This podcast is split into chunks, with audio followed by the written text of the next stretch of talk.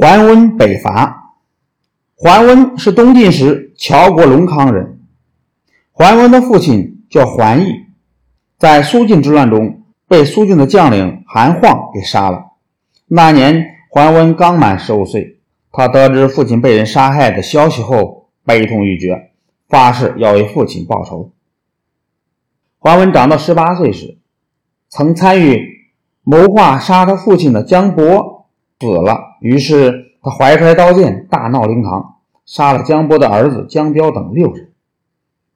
生长在戎甲乱世中的桓温，青年时代就崭露头角。晋穆帝永和二年，任职安西将军的桓温，奉命率兵讨伐蜀地的李氏。两军刚交兵时，形势对晋军极为不利。桓温的部下参军巩护战死，桓温的马也中了箭。桓温命令撤退。但击鼓士兵误解了桓温的意思，反而擂起了前进的战鼓。三军将士奋勇向前，李氏完全没有料到桓温的攻势这样猛烈，抵挡不住，连夜逃到侠门关。后来又派人求降，桓温的大军浩浩荡荡地进入了成都，成范王朝就这样灭亡了。桓温因此被提升为征西大将军，封临河郡公。一时间名震朝野。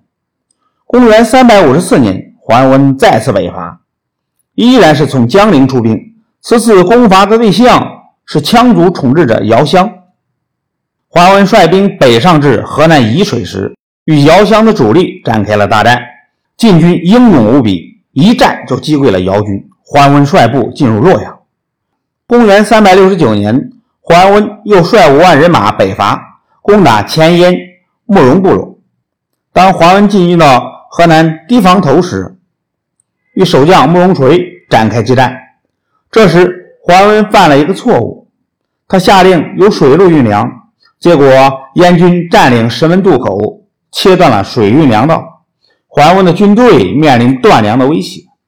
无奈之下，桓温只好命令全军撤退，但退兵时又遭到了慕容垂的拦截。等桓温。逃到山阳时，手下已经没有多少人马了。这次北伐的失利，使桓温以如日中天的威信大大降低了。然而，由于桓温长期掌握东晋的军事大权，他的野心却越来越大。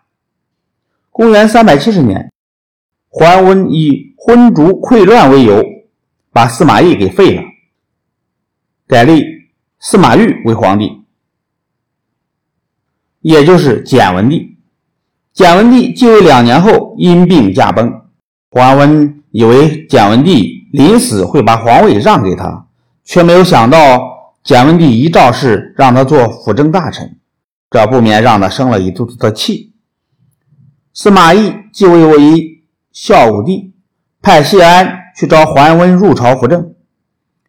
桓温进京后，先去拜谒先帝的陵寝，回家。就一病不起，不久，这位赫赫有名的北伐将领就死去了。